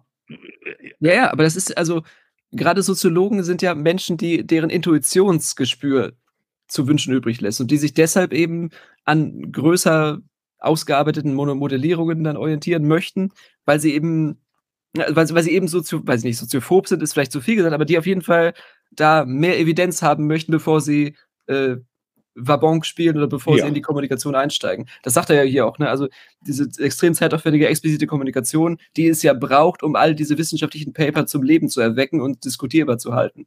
Das, das, das ist ja alles gesetzt und das weiß man ja implizit alles schon, aber in, in der Schule bekommt man davon nicht viel mit, dass das alles in Diskussion miteinander steht. Sondern man, man deepfaked dann eben, dass man das alles ungefähr weiß und dann, dann, ne, dann macht man eben das, was, was ne, was, dass man eben einfach nur plakativ oder appellativ das alles wiederholt, aber ohne es durchdrungen zu haben. Und, und, das, und ein paar Seiten vorher hat ja. er das ja auch schon, war es ja auch schon Thema, dass er sagt, mhm. äh, deswegen muss Wissenschaft, ja, wenn sie äh, an die äh, äh also an, an die Gesellschaft sozusagen, die adressiert ist, mit dem Wissen, muss sie vereinfachen, muss sie simplifizieren, muss sie mehr Sicherheit äh, äh, ähm, behaupten in, in, in dem Wissen als intern verhandelt wird, oder aber sie muss die Türen aufmachen, reingucken lassen und dann verunsichert sie, weil äh, eben jedes Wissen ist nicht ein Ende, sondern der Anfang von einem Weiterforschen und Weiterfragen und so weiter. Das gibt es alles nicht. Es, wie, wie soll das funktionieren im Alltag? Also so, ne? das, also das ja, ist eine Überraschung. Wie sich im Alltag vermittelt, das ist ja hauptsächlich dann auch durch Technik. Ne? Also niemand muss irgendwie den, Tun den quantenphysikalischen Tunneleffekt der Transistoren kennen, auswendig lernen oder aufsagen können, kann aber trotzdem elektronische Medien benutzen. Es geht, da ist ein Knopf, da klicke ich drauf, mhm. über solche Kulturtechniken und aber wissenschaftlich begründete Technik, die dann im Alltag einfach funktioniert. Und es funktioniert sie nur, weil dort ja. wissenschaftliches Wissen quasi materiell ge geronnen ist. Ähm, nur deshalb kann man es im Alltag verwenden, aber ohne dass man es selber wissen muss. Genau, und es ist darauf angewiesen, dass man das reproduzieren kann. Dass die Schulfächer, das Schulfächerspektrum und die 23 Leute, die in einer Klasse sitzen, dass die die Außenwelt, die sie jetzt miniaturisiert zur Verfügung gestellt bekommen, irgendwann nachbilden und verbessern können, perfektionieren können. Das ist ja dann, ne, das sind die, die Rekrutierungsfolgen dann, dass die praktisch die Stellen ihrer Väter wieder besetzen und dann das besser machen als die auf den Plätzen zuvor. Und dass du, dass man so sich eben vorstellen kann, wie auch dann Soziologen ihr, ihre, ihr Krähennest, ihr, ihr Adlerhorst besetzen können, dass sie eben diesen Vorgang mit modellieren können während die anderen eben in die Funktionssysteme so reinrutschen. Ja, dann ist der eine Pädagoge, der andere Wissenschaftler, der andere Politiker, der andere äh, Theologe oder Künstler und einer muss diesen Laden zusammenhalten und das ist dann die Gesellschaftstheorie. ja. Das ist, dieses Arrangement selber interessiert viel mehr als die, Proz als die äh, Prozeduren selber oder als die Prozesse. Ich lese weiter. 655, ja. 6. Sechstens. Welche Gesellschaft leistet sich Wissenschaft und mit welchen Folgen? Es liegt nahe, diese Frage nach Maßgabe des holographischen Theorieprogramms zu stellen und zu beantworten. Das hieße, Als Erklärung dienen Ähnlichkeit, Isomorphien zwischen dem Ganzen und den Teilen, und zwar Ähnlichkeiten, die in die Teile eingraviert sind. Wir lassen diese Vorstellung, wie überhaupt jede Art von Reprä Repräsentationalismus beiseite und beschränken uns auf die These, dass die Wissenschaft aus Kommunikation besteht, die, was immer ihre Wissenschaftseigentümlichkeiten sein mögen, jedenfalls auch Gesellschaft vollziehen. Dies allein heißt aber gerade nicht, dass die Gesellschaft in der Wissenschaft mit ihren Wesensstrukturen zur Darstellung kommt. Soll dies geschehen, muss die Wissenschaft eine besondere Gesellschaftswissenschaft ausdifferenzieren und einen besonderen Gegenstand neben vielen anderen thematisieren. Und selbst dann handelt es sich, wenn man die im Vorstehenden ausgeführten Analysen akzeptiert, nicht um Repräsentation, sondern um Konstruktion. Wir nehmen also kein Hologramm in irgendeinem empirisch fixierten Sinne an, das die Zugehörigkeit der Wissenschaft zur Gesellschaft markiert, wohl aber einen Typus von Operation, nämlich Kommunikation, der nur unter hochkomplexen Voraussetzungen möglich ist und dann bewirkt, dass die Wissenschaft, was immer sie tut, die Autopoiesis der Gesellschaft mitvollzieht. Der Grund dieser Ablehnung, das holographische Forschungsprogramm auf unseren spezifischen Fall anzuwenden, und ich weiß nicht, ob Prebrem und Bohm das tun würden, liegt darin, dass es keinen externen Beobachtungsstandpunkt gibt, von dem aus Ähnlichkeiten von Gesellschaftssystem und Wissenschaftssystem beschrieben werden können. Der Beobachter kann nur die Wissenschaft selber sein. Wenn es sich um eine Wissenschaft, qual wissenschaftlich qualifizierte Beschreibung handeln soll und andernfalls natürlich eine Ökobewegung, eine christliche oder buddhistische Religion etc. Wir müssen infolgedessen die Frage, mit der wir diesen Abschnitt eingeleitet hatten, komplexer formulieren. Die Frage ist, wie die Wissenschaft beschreiben kann, welche Gesellschaft sich Wissenschaft leisten kann, also unter heutigen Bedingungen. Wie man einen Verleger findet, wie man vermeidet, dass der Computer den Text nicht aus Versehen löscht, dass nicht zu viele sinnentstellende Druckfehler passieren, etc. Zu den Kommunikationszwängen gehört auch das Buchdeckelproblem. Man kann in bestimmten Büchern nicht alles unterbringen, nicht einmal alles, was man selber weiß. In eine Wissenschaftstheorie kann keine komplette Gesellschaftstheorie hineingearbeitet werden. Nicht, weil die, meinetwegen kapitalistische Gesellschaft das nicht zuließe und auch nicht, weil der Stand der Forschung es noch nicht zuließe, sondern schlicht, weil nicht genug Platz ist. Besonders an dieser Stelle sind wir also zu einer Auswahl gezwungen und überdies zu einem nur skizzenhaften Hinweis auf einige strukturelle Merkmale der modernen Gesellschaft, die in diesem Zusammenhang besonders wichtig erscheinen. Vor allem soll es uns dabei auf ein Folgenauffangproblem ankommen, das heißt auf die weithin ungeklärte Frage, ob die Gesellschaft die Folgen absorbieren kann, die sie selbst in ihrem eigenen System und in der Umwelt auslöst und ob dies in einer Richtung von Evolution geschehen kann, die, auch wenn sie sich nicht im Rahmen des Wünschenswerten verhält, zumindest in der Lage ist, Katastrophen zu vermeiden. Erstens. Die moderne Gesellschaft ermöglicht es der Wissenschaft, das zu realisieren, was wir Schließung durch Einschließung oder als Folge davon Offenheit durch Geschlossenheit genannt hatten. Sie ermöglicht die Ausdifferenzierung von Wissenschaft in der Gesellschaft. Das hat viele soziologisch wohlbekannte Seiten, etwa die Unabhängigkeit der wissenschaftlichen Reputation von Herkunft und Stratifikation und als Voraussetzung dafür die statusunabhängige, selbstproduzierte Glaubwürdigkeit bzw. Unglaubwürdigkeit wissenschaftlicher Kommunikationen. Mit der Unabhängigkeit von Herkunft ergibt sich auch die Unabhängigkeit von Zukunft, das heißt genereller die Eigenzeit des Systems. Wissenschaftliche Reputation ist nicht vererbbar und für die Kinder des Reputierten bestenfalls ein gemischter Segen. Das heißt auch, dass Motivation zu einer oft entsagungsvollen und risikoreichen Forschungstätigkeit sich nicht aus Familieninteressen ergibt, sondern durch Organisation und Bezahlung sichergestellt werden muss. Diese bekannten, hier nicht weiter auszuführenden Aspekte von Ausdifferenzierung erfassen das Phänomen der Schließung der Wissenschaft durch Einschließung in die Gesellschaft jedoch nur zum Teil. Man muss außerdem beachten, dass eine solche Systemdifferenzierung Diskontinuierung von Kommunikation ermöglicht. Die Fortsetzbarkeit von Kommunikation ist gesamtgesellschaftlich garantiert bei noch so abruptem Wechsel der Kontexte und Teilsysteme, nach deren Strukturen man sich jeweils richtet. Die Übergänge müssen natürlich geschafft werden, also für Partner plausibel sein oder mit Partnerwechsel vollzogen werden. Aber dafür genügen situative Plausibilitäten. Die Gesellschaft lässt weithin offen, in welchen Sequenzen der Einzelne familial, wissenschaftlich, politisch, religiös oder auch außerhalb aller Funktionssysteme kommuniziert, sofern nur Kontextverwechslungen hinreichend wirksam unterbunden werden können. Für den Einzelnen mag sich daraus ein Problem der Identität ergeben, über das man gerade in dieser Gesellschaft dann viel redet und schreibt. Für die Gesellschaft selbst genügen jedoch fiktive, gemogelte, präsentierte Identitäten oder auch die Konvention, dass man das Identischsein getrost als Privatproblem dahingestellt sein lassen und gegebenenfalls mit Therapie nachhelfen könne. Das Problem der Gesellschaft liegt in den Kurzsignalen, die bei hoher Diskontinuierung von Kommunikationen, also an der Zeitgrenze der Systeme, ausreichende Verständigung über den Kontextwechsel ermöglichen. Man mag sich wundern, aber wir können es.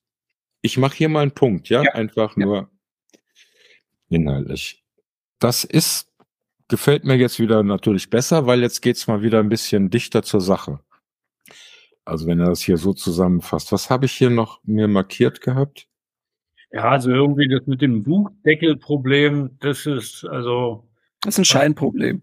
Ja, das ist ein Witz genau, wieder, ja. Das kann ja nur ein lustiger Seiten. Also nicht, nicht lustig, sondern das ist vielleicht ein kleiner Einblick in die Psyche dass er wirklich glaubt, äh, im Vorwort schreiben zu müssen, ja, ich äh, bei Wiederholungen soll man ein bisschen schneller lesen und dann sich trotzdem über Platzprobleme beklagt, ist, ist äh, ja, ja. Also ge genetisch Doppelhelix, die schafft es auch genetische Codes in Codes in Codes zu stecken, das einzuschachteln. Äh, und Komplexität braucht keinen Platz. Das ist, das ist so, das ist so ein, weiß ich nicht, so ein Hirngespinst, das auch mit der holographischen Idee zum Beispiel überhaupt nicht zusammenpasst. Äh, und also da, da zeigen sich so Defekte, so diese in den ganzen Bereichen. Naja, es ist aber auch ein Hand, also einfach ein tatsächlich handwerklich praktisches Problem. Ich kann nicht alle Gedanken gleichzeitig sagen. Nein, ich muss nein, die in eine, eine Reihenfolge bringen. Ne? Nein, dann muss man sie verdichten oder anders, äh, anders modellieren. Aber das ist, ja. ist äh, die Relativitätstheorie, die kann man in 40 Seiten runterschreiben. Und die, die allgemeine und die spezielle, also das, komplexer genau, geht's gar nicht mehr. Und das, da, der beklagt sich nicht darüber, dass also, er keine Platz man, man, man, man muss ein, also wenn man eine Theorie des Kommunikationssystems Gesellschaft ist, dann muss man nicht alle Kommunikation ja. dieses Gesellschaftssystems in einem Buch widerspiegeln lassen. Das ist keine Theorie, die ist überhaupt gar nicht verdichtet. Es macht überhaupt gar keinen Sinn, dieses Argument. Ja. Sondern man kann eben eine Theorie formulieren, die beschreibt das Gesellschaftssystem als ein aus Kommunikation bestehendes, autopoetisch operierendes System. Und das ist, vielleicht sind es drei Bände, vielleicht sind es zehn Bände. Aber der Einwand, dass prinzipiell so eine Theorie immer unvollständig sein muss, weil zwischen zwei Buchdeckeln nicht unendlich Platz sind, ist einfach schlichter Unsinn. Ja. Ja. Ein, einen Satz hier nochmal wieder hier zu meinem Lieblings- Sidekick im Moment, also Ökologie. Äh, 657. Vor allem soll es uns dabei um ein Folgenauffangproblem ankommen. Das heißt, auf die weithin ungeklärte Frage, ob die Gesellschaft die Folgen absorbieren kann, die sie selbst in ihrem eigenen System und in der Umwelt auslöst und ob dies in eine Richtung von Evolution geschehen kann, die, auch wenn sie sich nicht im Rahmen des Wünschenswerten hält, zumindest in der Lage ist, Katastrophen zu vermeiden. Ja, das gibt für mich nochmal sehr schön oder, oder sehr auf den Punkt, das weit wieder, was ich meine, in der ökologischen Kommunikation auch zu lesen. Ja gut, Kann aber die moderne Gesellschaft. Er, er sagt eben nur, kann die Gesellschaft das vermeiden, dass sie sich durch ihre Kommunikation und Aktion selbst zugrunde richtet? Die Antwort, wir wissen es nicht. Und er schreibt ein ganzes Buch dran, das eigentlich drinsteht, das Funktionssystem kann das Problem nicht lösen, das auch nicht, das auch nicht, das auch nicht. Hm, am Ende sind wir auch nicht schlauer, aber wir haben es mal aufgeschrieben, dass wir eigentlich keine Lösung für das Problem haben. Ja.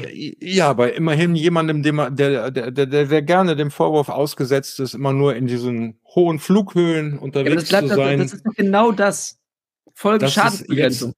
Mal Peter, hast du im, im Rahmen deiner ökologischen Kommunikationslesung auch den, bist du über den Aufsatz gestolpert in der Sekundärliteratur über die ausgebliebene Rezeption dieses, dieses äh, Buchs? Also, nee, da, ich schick mir gerne einen Link. Ja, aber genau da, ja, ich dachte, das gehört dazu, wenn man sowas liest, aber genau Nein. das ist, äh, das ist ja diese Naivität zu meinen, äh, ja, wenn es keine, keine Zuständigkeitsadresse gibt, dann dann läuft sich das entweder tot oder wir müssen einfach äh, aufpassen, dass wir selber im Haushalt sparsam leben oder irgendwas, ja. Also so, so Milchmädchenlösungen, die dann ja, wirklich keine sind. Die, die hat er ja nicht. Also er hat ja überhaupt gar keine Lösung. Ja, nee, Lösung, Lösung ist ja auch immer schwer zu verlangen jetzt von. von, von ja, also ganz schwer von Wissenschaftlern, was, was. Aber die, die, die, ja, ja.